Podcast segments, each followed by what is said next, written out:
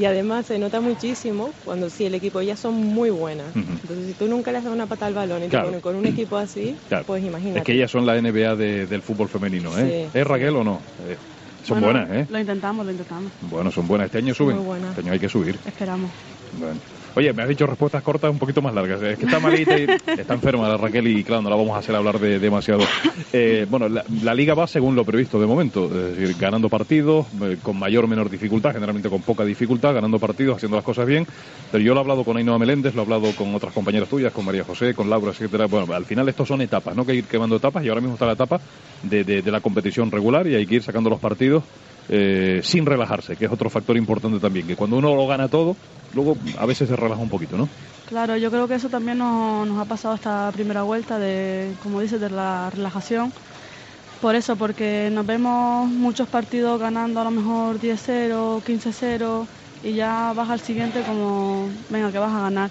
Y nos ha pasado factura porque hemos tenido partidos complicados que nos ha costado sacarlos adelante, como el que tuvimos contra contra el HD y en casa, en el Médano, que se ganó por 1-0 porque el rival que estuvo delante nos hizo cara, planteó muy bien el partido y a mm. nosotros pues nos costó mucho hacer, hacer nuestro juego y hacerle, y hacerle frente al partido ese. Mm. A favor nuestro que salió el partido bien, ganamos 1-0.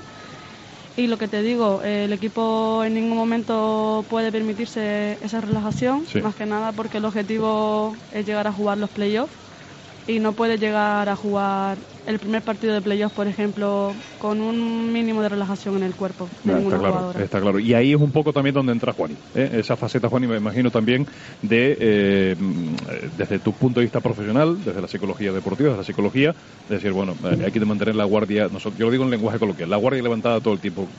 ¿Cuál es el papel que, tú juegas, Juan, y sobre todo qué receptividad te encuentras en, las jugadoras y en el equipo técnico? nosotros desde el principio, pues, sabemos cuál es el objetivo, queremos llegar a playoff, hacer un buen papel ahí. Y está claro que un hándicap que tenemos es la, baja competitividad de, la liga, por supuesto con todo el respeto, ¿no? pero sabemos que, este equipo pues eh, se ha hecho cogiendo las mejores jugadoras y que pues muchísimos partidos no, no hay competitividad. Entonces es lo que llevamos hablando todo este rato, ¿no? Cuesta muchísimo que ellas tengan un nivel alto de concentración y que no bajen el listón durante el partido.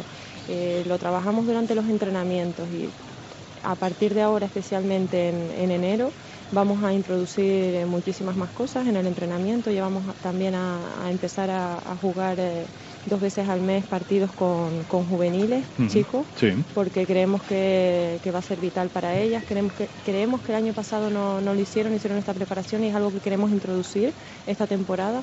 También hay posibilidad de que eh, una vez a la semana un grupo pequeño de jugadoras entrenen con un equipo de tercera división para que ellas cojan también ese ritmo que, tienen los equipos, los, esos entrenamientos mucho más físicos, ¿no?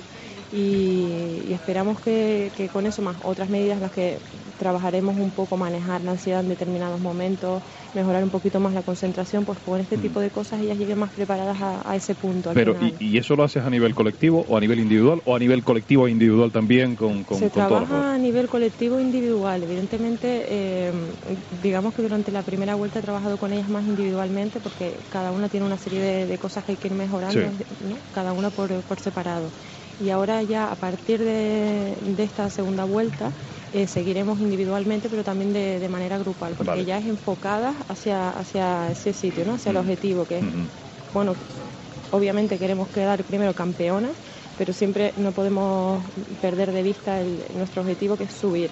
Entonces empiezan ya, eh, digamos que esta preparación que vamos a hacer de entrenamientos ya con, con los hombres, eh, yo ahí voy a estar presente siempre y mucha observación, mi trabajo parte desde, desde la observación porque quiero ver cómo ellas reaccionan y también partidos en los que se pongan realmente las cosas difíciles, que ya estén aquí por debajo del marcador o, que pierdan de mucho, ¿no? Yo quiero ver todas esas reacciones y sobre lo que ves en el campo, pues sobre eso trabajo. Es una faena, suena, suena un poco eh, en plan clinismo sargento de hierro, pero al final es así, ¿no? Esas pruebas, la, la, la, parte más complicada de la competitividad, lógicamente, no siempre la parte positiva, la de ganar, sino encontrarse en situaciones, como digamos el otro, no con munición, sino con fuego real.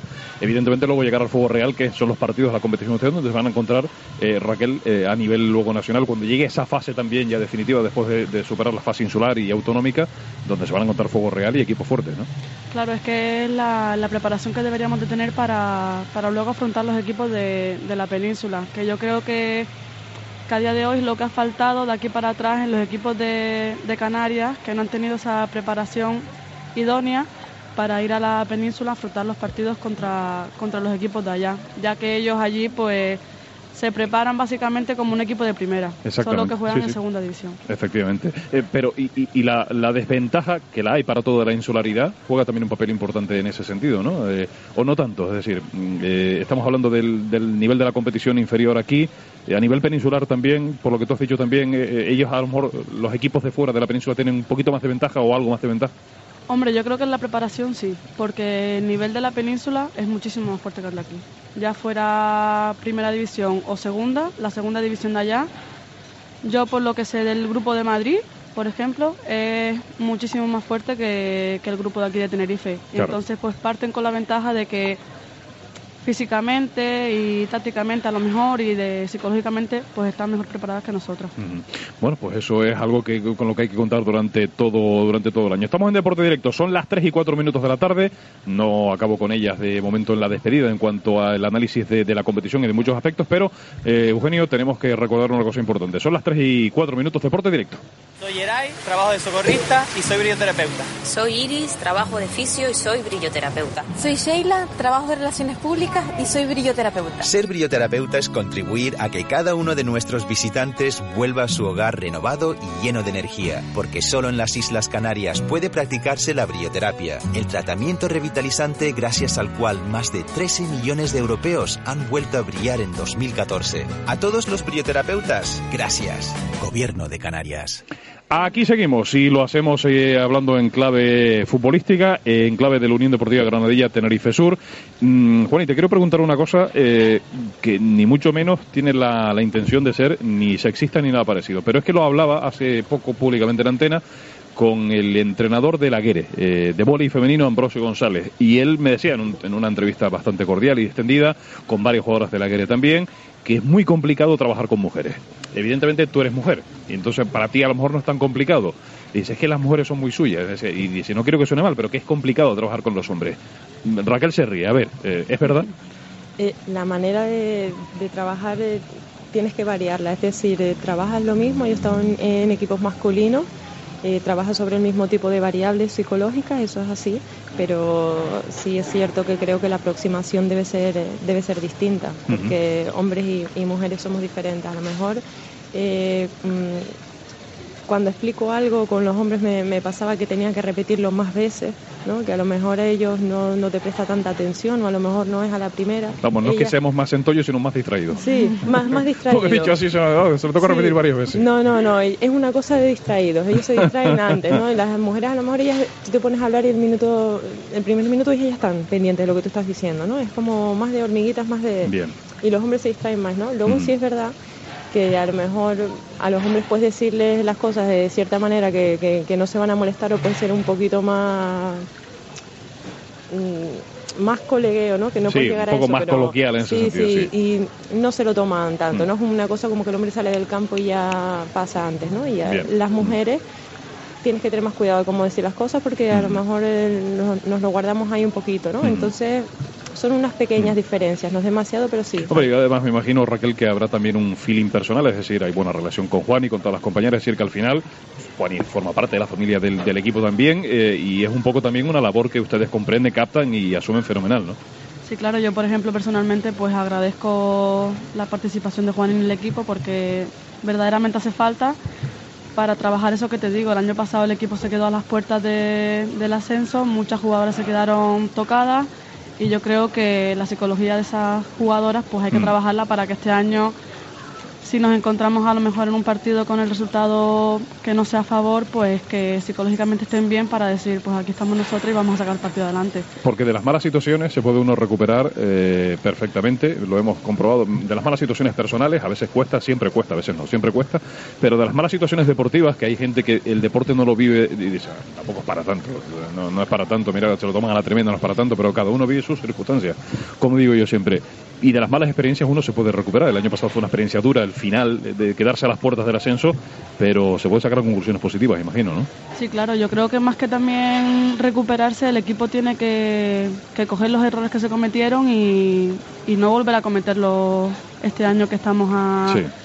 ahí para trabajar y hacer el, y cumplir el objetivo del ascenso. Entonces Mm. yo creo que el equipo está, yo creo que recuperado, que cada una tiene en su cabeza los errores que se cometieron y que no quieren volver a cometer, a cometer. Sí. Y, y es con lo que con lo que el equipo se tiene que quedar. Mm, Es que yo al final, eh, un ejemplo muy gráfico, muy claro, muy evidente para todos los seguidores del deporte y del fútbol, eh, lo hemos puesto más de una vez, Juan, y tú lo sabes, y es la manera en la que ha revertido una situación dramática a nivel deportivo la Unión Deportiva Las Palmas. Eh, El masazo que sube, que sufre, Sí. y cómo a los pocos meses, ahora ya está en una situación totalmente opuesta, eh, todavía no han conseguido el objetivo, pero están muy bien encaminados, pero como muy pronto antes de empezar la temporada se habían recuperado, habían hecho 15.000 abonados, estaba la gente eufórica. Yo, pero Dios mío, si hace dos meses estaban muriendo por las esquinas. Sí. Es decir, se puede revertir esa Sí, situación. se ¿no? puede revertir. Yo creo que lo básico es, yo siempre digo que un error no llega, no se convierte en fatal si tú aprendes algo de él. El problema es cuando no aprendes nada de él, que ahí corres el peligro de repetirlo, Mm. además, ¿no? Yo creo que la Unión Deportiva tuvo su, su momento de duelo, digamos, lo pasaron realmente mal. eh, eh, hubo un- en- entre la afición, ¿no? Se estuvieron ahí buscando unos a otros. los Sí, hubo mucha crispación, efectivamente. Es- sí. Exactamente, hubo un, un periodo de crispación y luego ya simplemente dijeron, pues estamos aquí y vamos a conseguirlo. Y ahora Correcto. que es una cosa que yo admiro de, de- esa afición, ¿no? Cómo se une. Aquí Raquel es, es de la Unión Deportiva. Adiós, pues no lo sabía. Sí, sí. Pero ¿eres, eres de Las Palmas o eres de Tenerife? Tenemos tres canarionas. Ah, pues no lo sé. pues, eh, he puesto el ejemplo sin tener, no, no lo sabía. Sí, Fíjate tú. aunque nuestra, Es que nuestro técnico Eugenio, que acaba la prueba interna, es de Las Palmas también. Nuestra ahora. capitana Cindy, que le Sí. mandamos un saludo, por cierto, saludo. ella sí que es de la Unión Deportiva, porque ella, bueno, soy de Las Palmas, soy de la Unión Deportiva, pero aquella es amarilla, amarilla por todos lados, sí, sí. Bueno, ya sé, ya sé a quién invitar a- de comentarista para el derby de la segunda vuelta en el Estadio Gran Canaria. De hecho, el partido fatídico, ella estuvo allí y, y nos lo ha contado, ¿no? Cómo se sintió ella de mal No, cuando bajaron, Nah, ¿no? duro, ¿eh? nos Es lo ha contado, Es estuvo duro, allí. Es duro. Pero mira, mira, ahora van a Mm. subir, yo Mm. creo que está bastante claro que van Yo a creo subir, que sí, ¿no? ya desde la Unión Deportiva yo creo que... Eh, Raquel, ¿qué te voy a Son decir? eh? Van embalados el equipo de Paco Herrera, guste o ¿eh? no, son un ejemplo. Totalmente. ¿no? Sí. Que tenemos un equipazo. Que sí, que sí, que sí. Hay que, que hay que reconocerlo, hay que reconocerlo. Oye, dime una cosa de tu equipo, Raquel. eh, ¿Dónde les gusta más jugar? Porque ahora, claro, eh, están para allí, para acá, el Médano, Granadilla, Candelaria. El otro día, hace poco jugaron en La Salud también. No, Granadilla lleva Granadilla, Caput. caput. Caput, efectivamente, pero han estado bueno, un Mm. tiempo en el Francisco Suárez en Granadilla. Pero, ¿dónde les gustaría quedarse, instalarse? La idea del club es dar el salto a Santa Cruz también, tener un poco más el apoyo. Evidentemente, en primera división sería otra historia. Pero bueno, ¿dónde se sienten ustedes mejor? Yo creo que en general, y también hablo por mí, el equipo prefiere quedarse en el Médano. Porque la verdad que los partidos que hemos, hemos jugado en el Médano hemos tenido bastante afición, va mucha gente a vernos jugar y, y luego eso, te encuentras a la gente por la calle, te conoce, te dice que eres jugadora del Granadilla y, y se interesa por, por ir a ver más partidos nuestros. Están más arropadas allí, ¿no? Se Sí. encuentran muy, muy arropadas, ¿no? Sí. Bueno, y además el clima ayuda mucho también, un sitio fantástico para, para jugar, ¿no, hombre? El viento a veces juega una malas pasadas, pero, pero bueno, no, no han tenido de momento esos problemas, ¿no? Por el viento no, y la verdad que, que muy bien, porque no hace el frío que, que pasábamos en Granadilla. Que cada día y- es una rasca, amigo, cuando se mete el invierno, Es que entrenar allí ha tenido que ser duro, ¿eh? Mucho. Sí, porque todo el mundo dice el sur, ¿no? El sur, fantástico, calor, sol, playa, no, no, sube para Granadilla, para que tú veas. Yo que tengo familia en Granadilla, lo sé muy bien desde hace muchos años, que he pasado más frío en Granadilla que en Ávila a veces, que, que- que es terrible. Yo, Hay mucha yo pienso que, que fue un acierto total el cambio. Ellas, además que tenemos siete, ocho creo son, de nuestras jugadoras viven en, en el Médano, Ajá. y entonces lo que ella dice, que ya salen a la calle, Claro. la gente las conoce, eh, cualquier persona que cercana al sur que no sea del Médano, pues Mm. le encanta ir al sur y de hecho también muchísima gente de Santa Cruz que yo conozco, amigos que, que tengo arriba, les gusta venir fines de semana Seguro. al Médano, ¿no? Pasar un día, pues sí. me voy al Médano. Mucha gente de Santa Cruz le encanta el Médano. Mm. Entonces creemos que, que por eso puede ser una muy buena idea, ¿no? Mm. Que escogiendo en un buen horario que no coincida con partidos muy importantes como que en el Tenerife, el Canarias, Sí. etcétera, que la gente se puede desplazar de la zona metropolitana y que toda la gente de aquí del sur, porque hay mucha gente del sur que no iba a Granadilla y sí va ahora al Médano, Vale, ¿no? Por lo que decimos del frío y porque es mucho más accesible y que luego el Médano tiene eso, que terminas el, el partido y te vas y te tomas un crepe o te tomas una Sí. caña, te das un paseo por la playa, entonces invita a eso, ¿no? A hacer algo antes o Mm. después de- del partido, que en Granadilla no lo teníamos. Efectivamente, bueno, eso ayuda y complementa muchísimo. Eh, bueno, tienen ahora descanso, parón, eh, parón por la competición hasta el día 4 de enero, Raquel. Eh, ¿Siguen entrenando, me imagino, regularmente o tienen unos días de, de ocio? Como, ah, vamos a descansar 4 o 5 días, José, no sé. ¿Tienen parón ustedes también en los entrenamientos? Esta semana hemos tenido entrenamiento el martes, tenemos entrenamiento hoy, la semana que viene la tenemos de vacaciones y ya volvemos con los entrenamientos normales la semana siguiente, la semana de fin de año, para afrontar el partido ante el Moneiva en el Hierro. En el Hierro, efectivamente, que es un partido también, bueno, marcado en el calendario por lo especial que tiene también eh, jugar en, en la isla del, del Meridiano. Y luego ya el año se irá, mm, no volando rápidamente, porque estamos en enero, y, y claro, ya empieza la competición a, a- a llegar al punto culminante. Me imagino que se va a enfocar a partir de enero diciendo, bueno, ya nos queda menos, ¿no? Ya, ya, este, este tránsito nos queda menos para llegar al objetivo final. Claro, ya empezamos ya el 2015 y ya pues con, con la mentalidad puesta en el objetivo que es quedar campeonas de, de Tenerife intentar quedar campeonas de Canarias cuando juguemos contra los campeones de, de Las Palmas y ya pues enfocar el objetivo a, a los playoffs. Muy bien. Eh, por cierto, ¿cómo acabaste jugando en Tenerife? Pues acabé lesionada de la rodilla, pero bueno, acabé la verdad que bien porque jugué unos minutos contra, contra el Candela, que fue el último partido de este año. Y la verdad que con muy buenas sensaciones, con muchísimas ganas de, de volver a estar en el 11 titular con el equipo Mm. y, y a seguir trabajando para estar con ella. Perfecto. Yo, yo Y- creo que te referías a Sí, sí, sí, sí. vino- No, pero me, me gustó la respuesta, me vale para el periódico también la, la- para la nota. Ella pero estaba en el Atlético de Madrid, que no sé si lo sabes, en la, en la pasada campaña. Cuenta, cuenta, cuenta. Pues Enci- nada, encima, eh. encima en el Atlético de Madrid, que le tenemos mucho cariño. Lo digo en el buen sentido, ¿eh? Sí, sí. Pues, pues eso, estuve cuatro temporadas en el Atleti y la verdad que me fueron bastante bien, con cosas que me traje muy buenas de Madrid.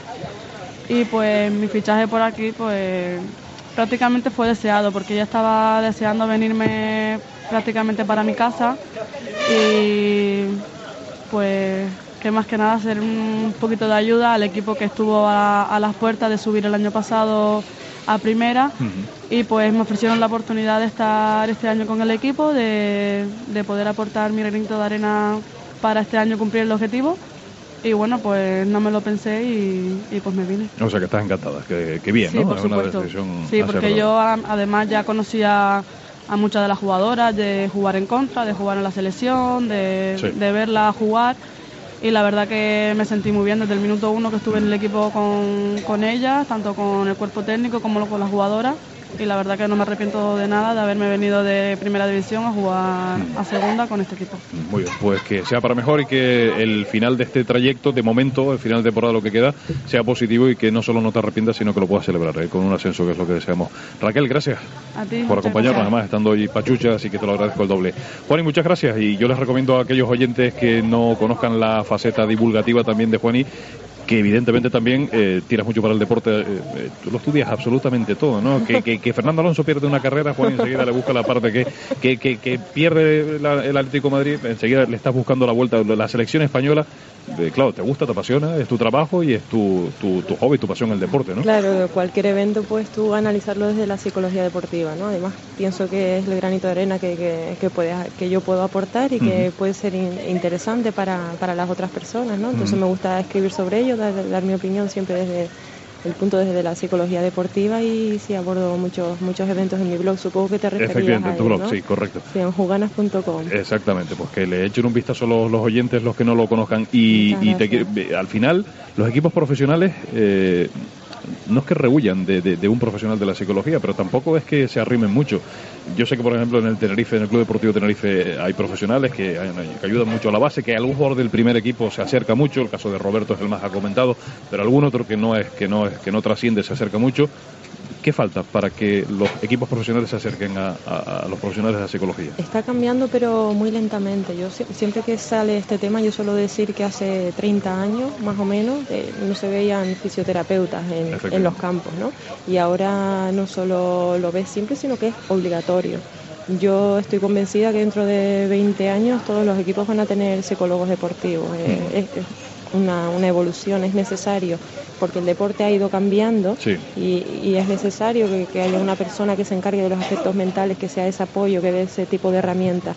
Y pienso que, estamos en el camino. Es lento, pero se ha evolucionado muchísimo y se sigue evolucionando. El Barcelona ya tiene psicólogo, entonces desde que ya grandes equipos lo empiezan a incorporar, ya se va viendo. ¿no? Yo también estoy con, las OCAS, pero trabajando en la base, tengo una serie de, charlas con los padres que creo que ahí es una labor también muy importante que podemos hacer los psicólogos, ¿no? de mm. sensibilización por todo lo que está pasando en el, en el deporte base, de comportamientos excesivos y, que no nos gusta ver ¿no? En, en, los campos. Y, en eso estamos entrando, la, psicología deportiva, digamos que hemos abierto la puerta un poquito y que estamos ahora ahí metiendo la pierna y entrando poco a poco todo el cuerpo, ¿no? Entonces, yo creo que cuando la gente se acerca a ver realmente lo que es, tienes la oportunidad tú de, de, acercar, de compartirlo con la gente y ver el trabajo que haces, pues se quita un poco el estereotipo, el miedo que puedan tener y, y, tiene una buena mm. aceptación. Muy bien. Juaní, Navarro, muchas gracias por acompañarnos. Ha sido un placer. un placer. Igualmente, gracias. Y a Raquel, insisto también el agradecimiento. Seguimos, tres y cuarto, estamos casi en la recta final. Hoy queremos además, eh, para acabar este programa, recordar la figura de Kiko Cabrera, que hoy se cumplen seis años del fallecimiento del que fuera alma mater, el hombre que revolucionó el deporte femenino en cierta manera, también el voleibol femenino, que fallecía el 18 de diciembre del año 2008, y queremos hacer una recopilación de sonidos también en su momento también de lo que fue la figura de Kiko Cabrera para el deporte, para el vóley, o para el fútbol también, pero sobre todo para el, para el voleibol. Pero será después de una pausa aquí en Deporte Directo. Lo que hacemos es ya nosotros cerrar desde aquí, vamos recogiendo por supuesto, pero les dejamos después de esta pausa con un homenaje sonoro. Recordó hoy, eh, seis años del fallecimiento del gran Kiko Cabrera, un hombre del hierro que llegó a Tenerife, que trajo el voleibol, que lo llevó a ganar la Copa de Europa de Vóley Femenino, que no es ninguna tontería. Un placer haber estado aquí con Ismael Santana, con todo el equipo de Teide Radio en esta jornada desde este Parque Santiago 5 en la Américas, en el municipio de Arona. Hasta la próxima, un saludo, buenas tardes.